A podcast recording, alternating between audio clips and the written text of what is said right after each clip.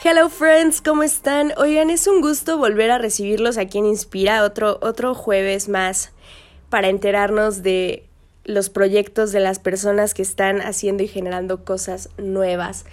Ha sido una semana súper complicada para mí, ha sido una semana de cierres, de ciclos entre cerrar el semestre, cerrar la carrera y otras cosas más.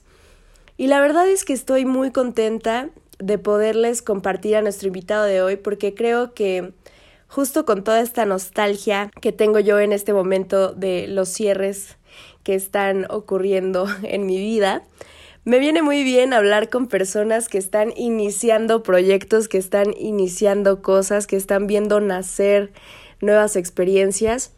Entonces, pues hoy tenemos un programa con una persona maravillosa que justo tiene un proyecto que a mí me parece súper importante y que tiene que ver con lo que ha pasado a raíz de la pandemia que a nivel mundial hemos estado viviendo durante el último año y su relación con los procesos que veníamos a mi parecer llevando ya un poco mejor eh, del cuidado del medio ambiente y que dada la circunstancia de la pandemia se frenaron e incluso la urgencia por prestarles atención se ha magnificado.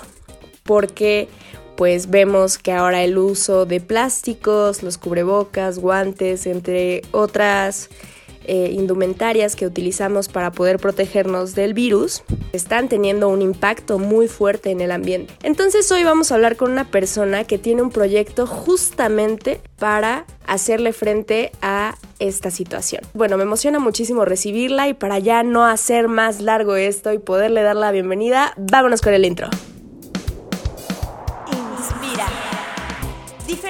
Formas de pensar, diferentes formas de vivir, diferentes formas de seguir avanzando. El mundo es un infinito compendio de ideas, rostros, personalidades, pensamientos y sus hermosas diferencias, que coexisten y se entrelazan las unas con las otras. Un programa dedicado a darle espacio a las cosas buenas de la vida. Porque de lo malo hay mucho de lo bueno hay que hablar mucho. Lugares, personas, proyectos, creaciones, sus historias y las increíbles personas detrás de ellas. Porque vale la pena conocer. Porque vale la pena saber.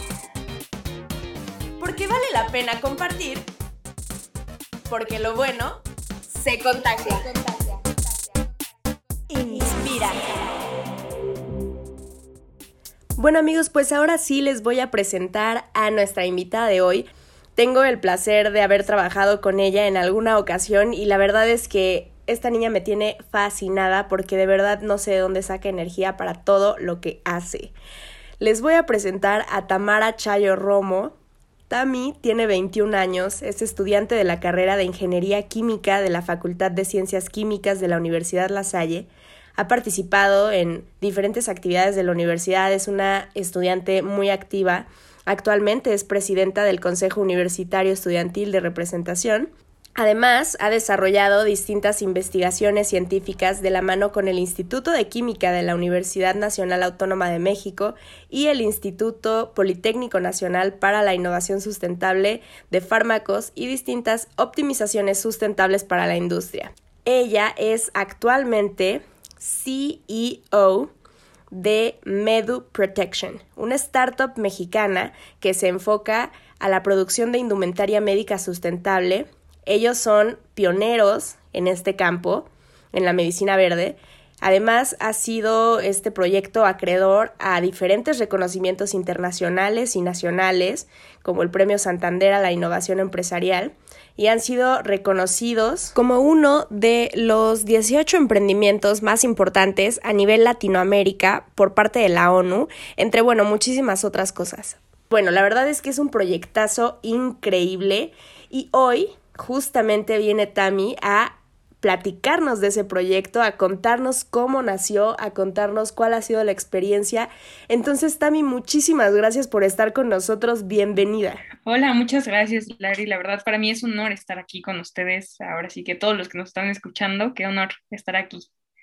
Oye, me da muchísimo gusto poderte saludar, aunque sea a la distancia, y pues darte la bienvenida a este programa porque queremos conocerte un poco más. Vamos hoy a hablar un poco de tu historia, vamos a, a, que nos platiques qué es lo que has hecho y para que las personas te vayan empezando a conocer, cuéntanos un poco qué es lo que tú estudias también. Pues bueno, eh, estudio ingeniería química, estoy en sexto semestre de ingeniería química aquí en la Universidad La Salle. Eh, pues bueno, me encanta, me apasiona la química y también todas las matemáticas, entonces entré a la carrera perfecta para eso. ok, ¿qué fue, qué fue, fue eso lo que te motivó a ti a empezar en química? ¿Eso fue lo que te llamó la atención? La verdad, sí, al principio eh, yo la verdad quería estudiar otra carrera, era ingeniería bioquímica, y lo más parecido a ingeniería bioquímica es ingeniería química, ¿no? Entonces, eh, yo la verdad estaba medio indecisa porque decía como, ay, sí, no, no sé, ¿sabes? Como existen muchas, muchas carreras dentro de la química, y la verdad es que cuando vi el plan de estudios de ingeniería química dije, soy de aquí, ¿no? Entonces... Sí, te enamoraste. Sí, sí, sí, me enamoré y dije, soy de aquí, y bueno, enos aquí en sexto semestre ya casi, después de ya casi acabando sexto semestre y empezando la recta final. Ay, felicidades. conozco esa sensación, te deseo muchísima suerte. Este, estoy segura de que te va a ir fantástico porque además yo sé que eres una, una chava súper, súper, súper movida. Yo justo te he conocido en este plan, entonces Cuéntanos un poco de todas estas actividades que realizas, porque yo sé que además de estudiar, estás en el, en el CUE, estás, este, bueno, metida en todos lados. Entonces, platícanos un poco, ¿de dónde te sale esa energía? Híjole, bueno, yo creo que desde chiquita me ha encantado, eh, ha sido algo que he hecho en mi día a día desde siempre. Eh, la verdad es que se ha vuelto con parte de mí querer hacer algo, ¿no? Siempre me ha gustado hacer algo en pro de la comunidad, siempre. O sea, todos mis proyectos han enfocado en una mejora continua, tanto personal como de la comunidad. Creo que al final lo que siempre he buscado ha sido el impacto social.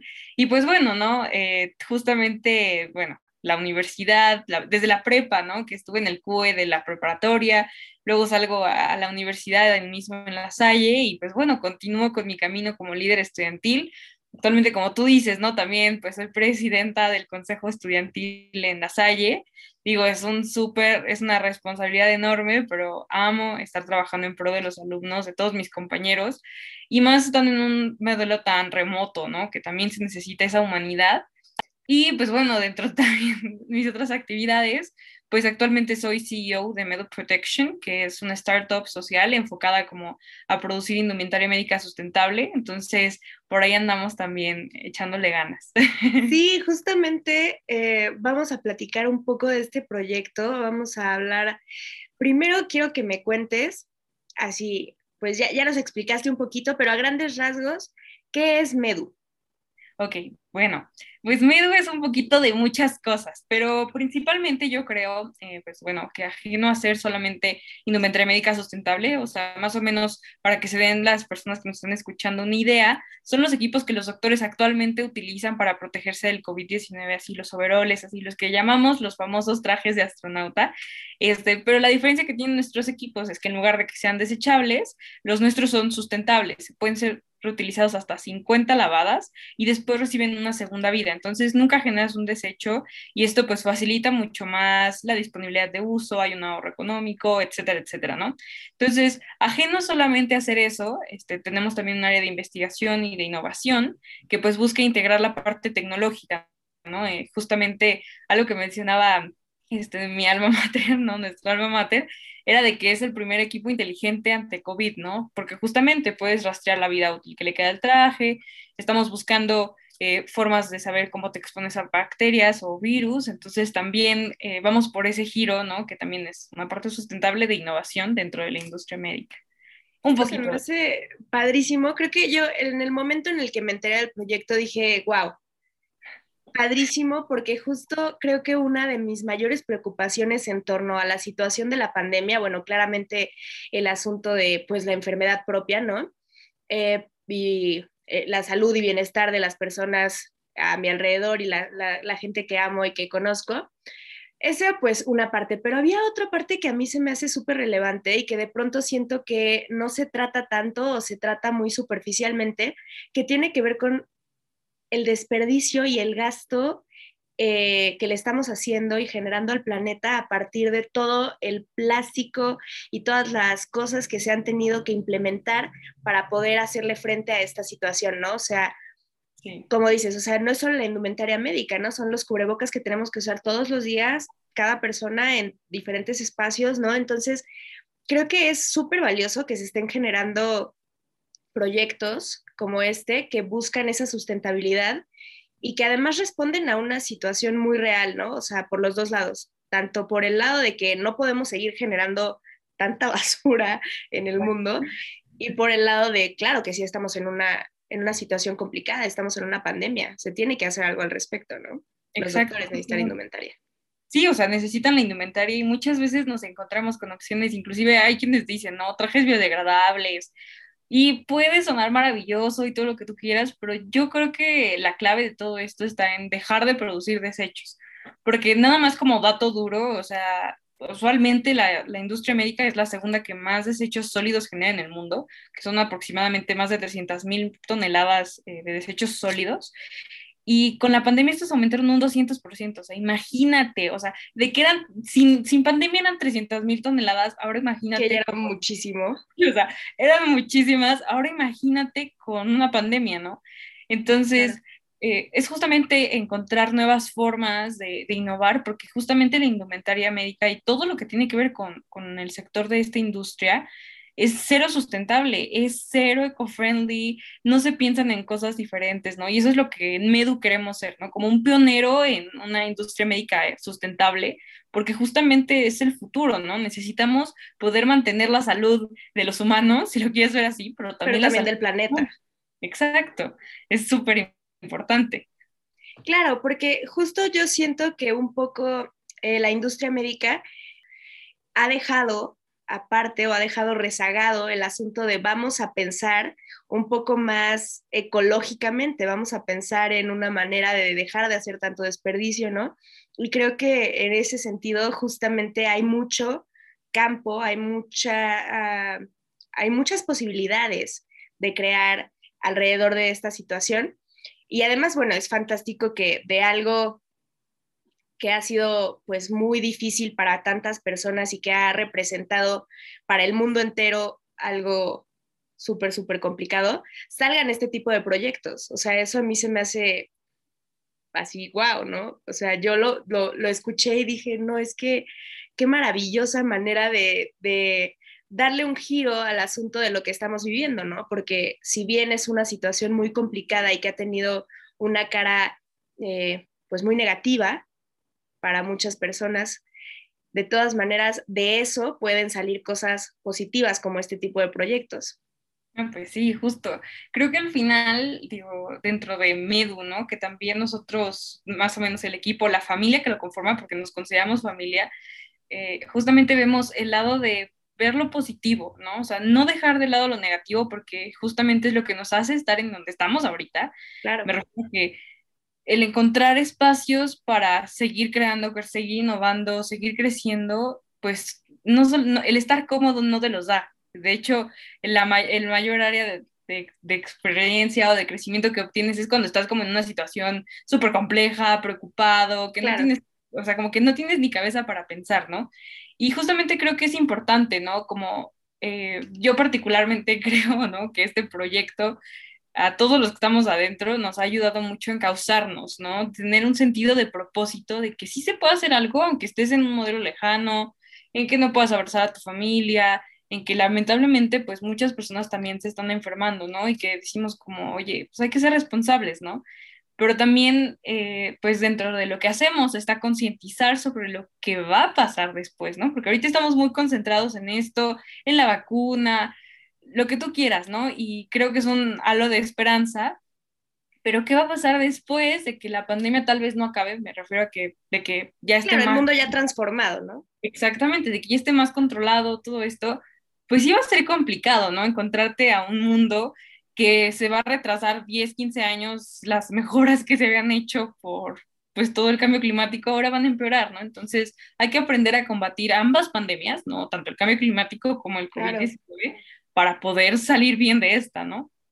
Sí, yo justo recién platicaba con, un amigo muy querido y, y justo decíamos que hay dos situaciones muy fuertes pasando en este momento y lo que está pasando con la pandemia no frenó y más bien aceleró un proceso que se venía dando desde hace muchos años en el mundo, ¿no? Que es, pues, es, esta tremenda, tremenda crisis ecológica que estamos viviendo en todos lados, ¿no? Y que ya no es algo, lo mismo que la pandemia, no es algo que le concierna a un solo país o a un grupo de individuos, sino que al final, pues nos concierne absolutamente a todas las personas que pretendamos seguir viviendo en este planeta, ¿no? O sea. Justo, creo que nos concierne a todos y todos tenemos cierto grado de responsabilidad en esto, ¿no? Y mientras más nos sumemos y más seamos responsables y conscientes sobre todo, creo que van a ayudar a que esto pues mejore drásticamente. Y como tú lo dices, esta pandemia vino a cambiarnos mucho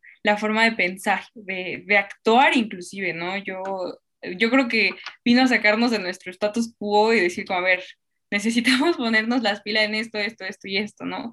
Y creo que es sumamente importante que haya llegado este momento en el que estamos a tiempo de cambiar las cosas y decir, vamos a redireccionar hacia acá, ¿no? Entonces, es súper cool ver que también, digo, no solamente, ¿no? Con nosotros en Medu, ¿no? Sino ver que más chavos se animan a hacer algo diferente, a salir de lo, de lo normal, a lo que estamos acostumbrados, y que también se animan a tener proyectos que impacten y que tengan y generen una nueva economía, ¿no? Porque justamente es lo importante, ¿no? Si queremos hacer un cambio, ¿no? Tiene que involucrar como varias cosas, la parte económica, la parte social, la parte ambiental cultural, todo. sí, educación. Entonces creo que estamos en el momento indicado de generar todo eso que queremos y bueno, qué mejor.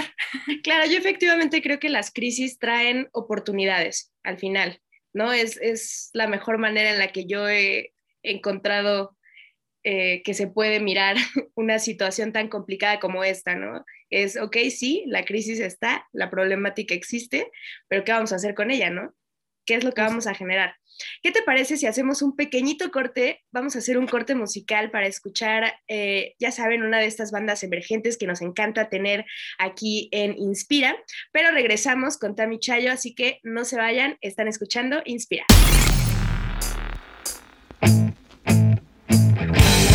Everybody wants a fun, everybody wants a good time. nobody wants to think, everybody wants to do it right. Justifying our dubious way of life. Just pretending, working to survive. It's so unkind, I'm not up to that, it's not okay. But then again, what can I say? Everybody wants a job, everybody wants to get paid. And nobody wants to love, everybody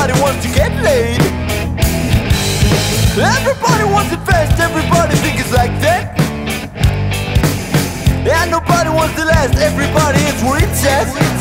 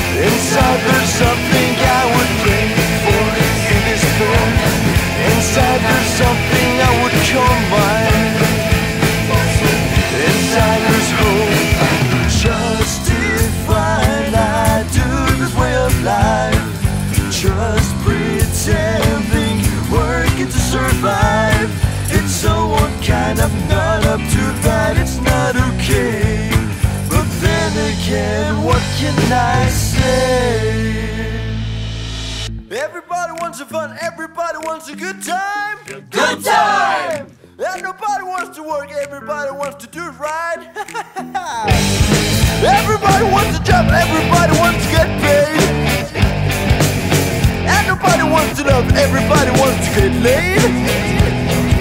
Following and fork in a row.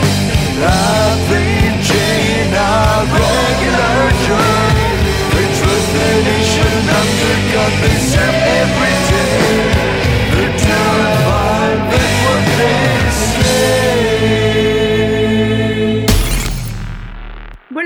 Estamos de regreso. Acabamos de escuchar a eh, Disco Kane con una de sus canciones. Por favor, vayan a seguirlos. Recuerden que es muy importante darle apoyo a estas bandas emergentes, a las personas que están generando nuevos proyectos. Y seguimos platicando con Tamara Chayo.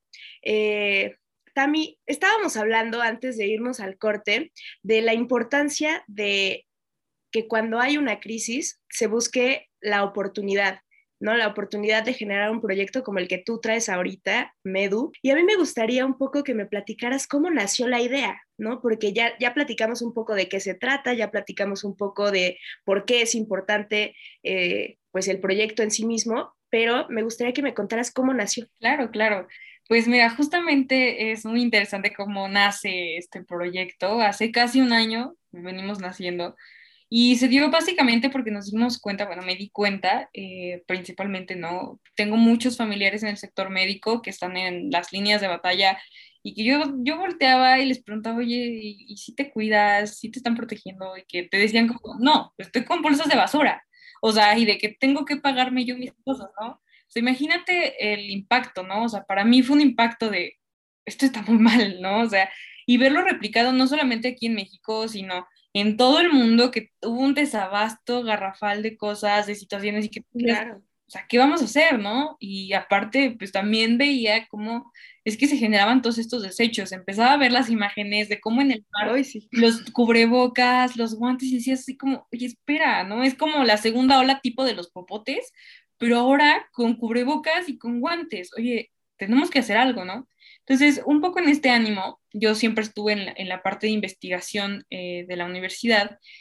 Eh, en una ocasión, eh, bueno, dentro de las tantas investigaciones que he ejecutado, pues justamente me acuerdo perfecto que había un cuarto específico para manejo de virus y bacterias, ¿no? Que tenía un recubrimiento especial que era justamente una tela, que es la primera tela con la que iniciamos.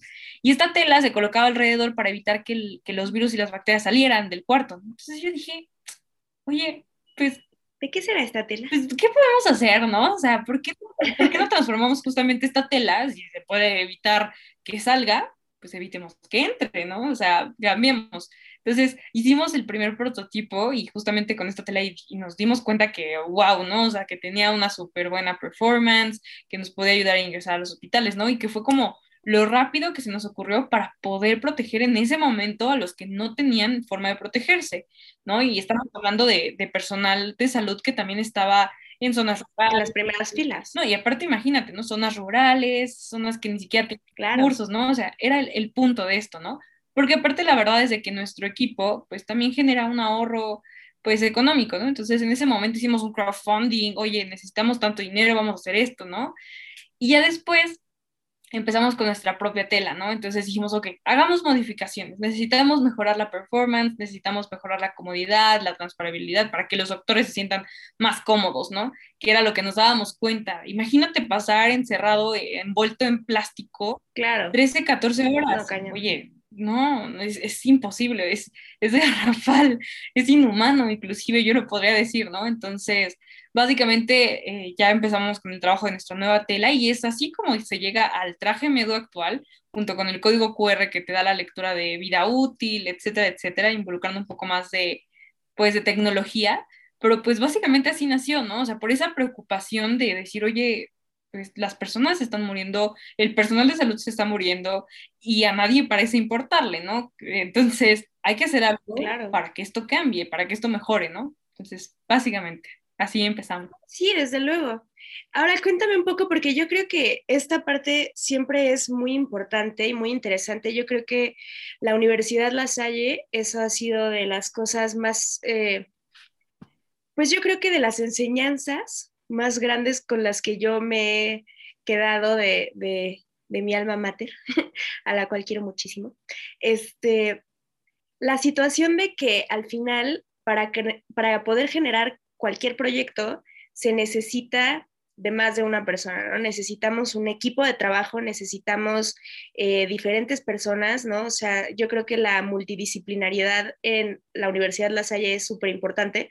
Entonces, un poco platícame de tu equipo, cómo se conformó, quiénes son, de dónde salieron. Pues bueno, es, es muy interesante porque justamente como tú lo dices, ¿no? Creo que La Salle siempre nos ha dado esa esa apertura, ¿no? De no, no, te quedes con las personas solo de tu carrera o solo de tu facultad, ¿no? Sal de tu, de tu vida y sal de tu burbuja y vente para acá, ¿no? Entonces, justamente donde conozco al a la primera tanda del equipo es en Trap Camp, que es básicamente un simulador de, de emprendimiento, en el que justamente conozco a cuatro chicos bueno, tres chicos y a Alex, que es una de las personas que también... Ay, ay.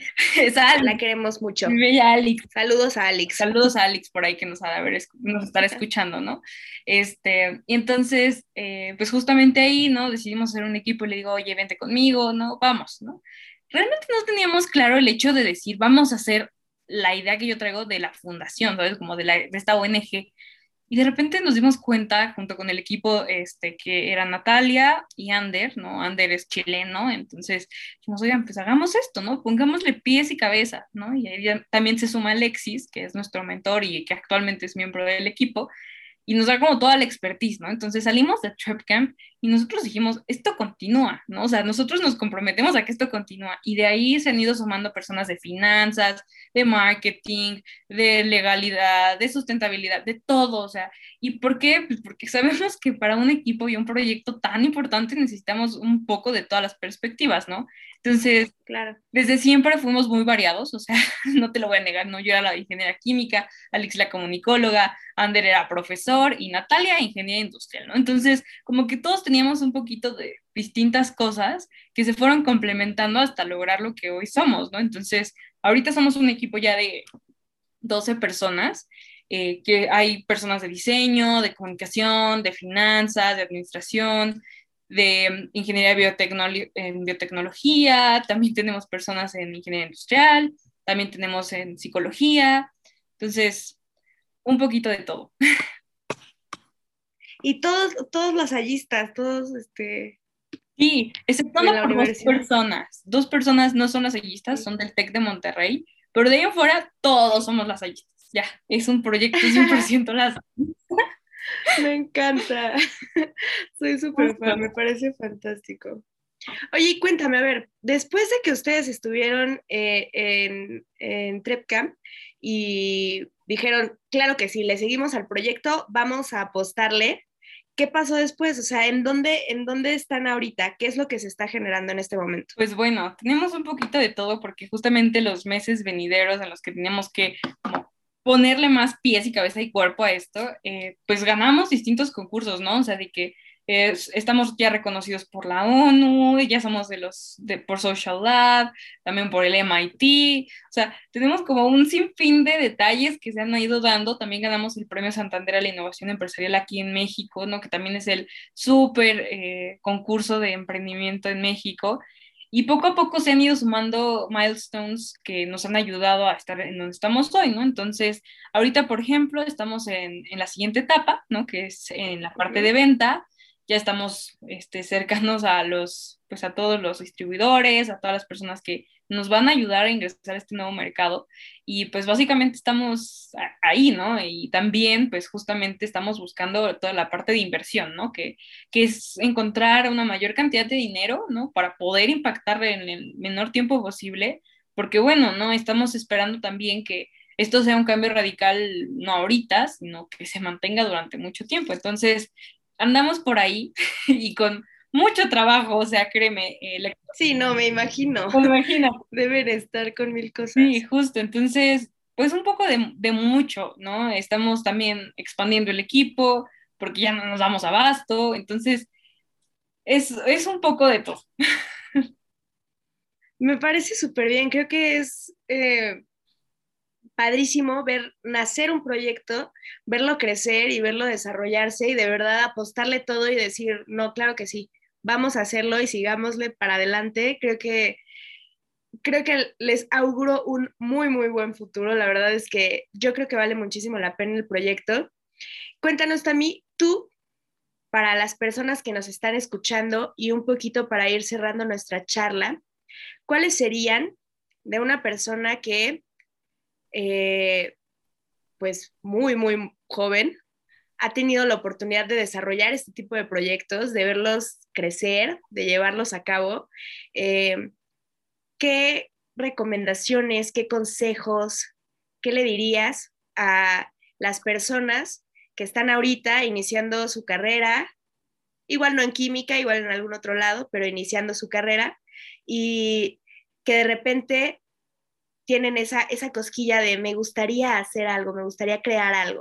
Claro, mira, creo que el primer paso es anímense a hacerlo. O sea, realmente es súper difícil llegar a un, a un prototipo o algo muy particular. O sea, tienes que animarte a empezar por algo, por lo que sea, por mínimo que sea.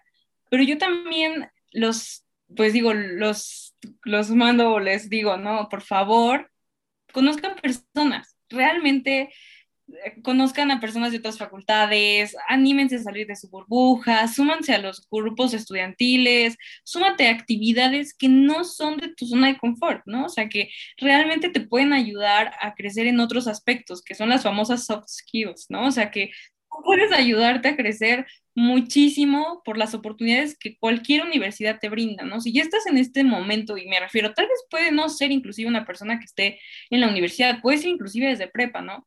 Pero el hecho de tener ya oportunidad de educarte, de estar en una posición en la que puedes aprender, pues aprovechala, ¿no? Creo que es importante el redirigir todo el, eh, todo el aprendizaje que tú tienes, todo lo que vas aprendiendo, a algo que te ayude o que te enfoque a mejorar el mundo, ¿no? O sea, yo principalmente creo que, ajeno a todo, eh, creo que está bien tener las cosquillas, está genial tener esas cosquillitas de querer hacer algo, pero esas cosquillitas van a ser mucho más palpables, mucho más funcionales, si lo quieren ver así, si lo enfocan en algo que impacte a su sociedad, a su comunidad, al mundo inclusive, ¿no? Es poquito a poquito, ¿no? Entonces, anímense a salir de, de, esa parte y tengan esa confianza, ¿no? Yo sí tengo un dicho, si tengo miedo es que voy bien. Entonces, tengan miedo, pero anímense. Qué dicho maravilloso, me encantó. Sí, si no tengo miedo es que algo está medio raro.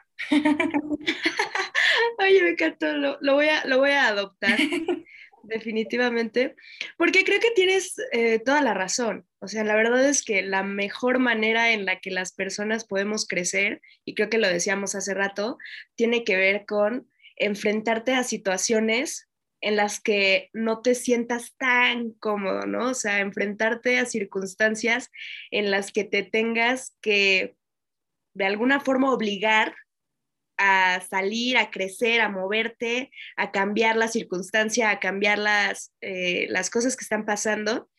Y pues, por mi parte, pues te felicito, los felicito a todos, a todo tu equipo. Les mandamos eh, por parte de Inspira un súper, súper, súper reconocimiento del trabajo que están haciendo porque se me hace valiosísimo y súper, súper, súper importante para este momento de la vida y para esta circunstancia en la que estamos todos.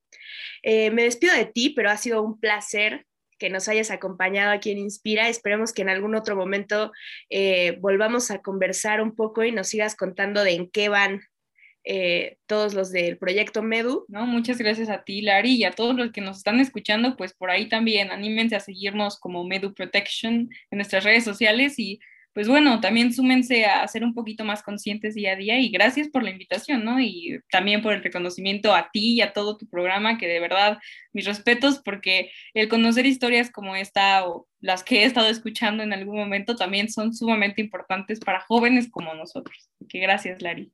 Bueno amigos, con eso llegamos al final de nuestro programa de hoy. Muchas gracias por habernos acompañado, muchas gracias a Tami por regalarnos un poco de su historia y gracias a los chicos de Medu Protection por estar realizando esta labor que creo que es muy importante, la medicina verde y en general todo lo que tenga que ver con cuidar nuestro planeta y volvernos un poco más sustentables, me parece que es una apuesta hacia un mundo mejor. Qué romántico, pero es verdad, es verdad. Yo de verdad sí creo que necesitamos todos generar esa conciencia. Entonces amigos, ayuden a que estos proyectos salgan adelante, vayan a seguirlos, eh, vayan a buscar a Medu Protection. Si alguien tiene alguna manera de conectar con ellos o de, de ayudarlos en el proyecto o de hacer otro proyecto, generar otro proyecto de esta índole que valga la pena, por favor, por favor, por favor, háganlo. Ya escucharon a Tami, la cosa es aventarse con todo y el miedo. Entonces, pues bueno. Se los dejo ahí y yo me despido de ustedes hasta el próximo jueves a las 8 de la noche. Yo soy Larisa Aguirre y les mando muchísimos besos. Bye bye. Esto fue Inspira.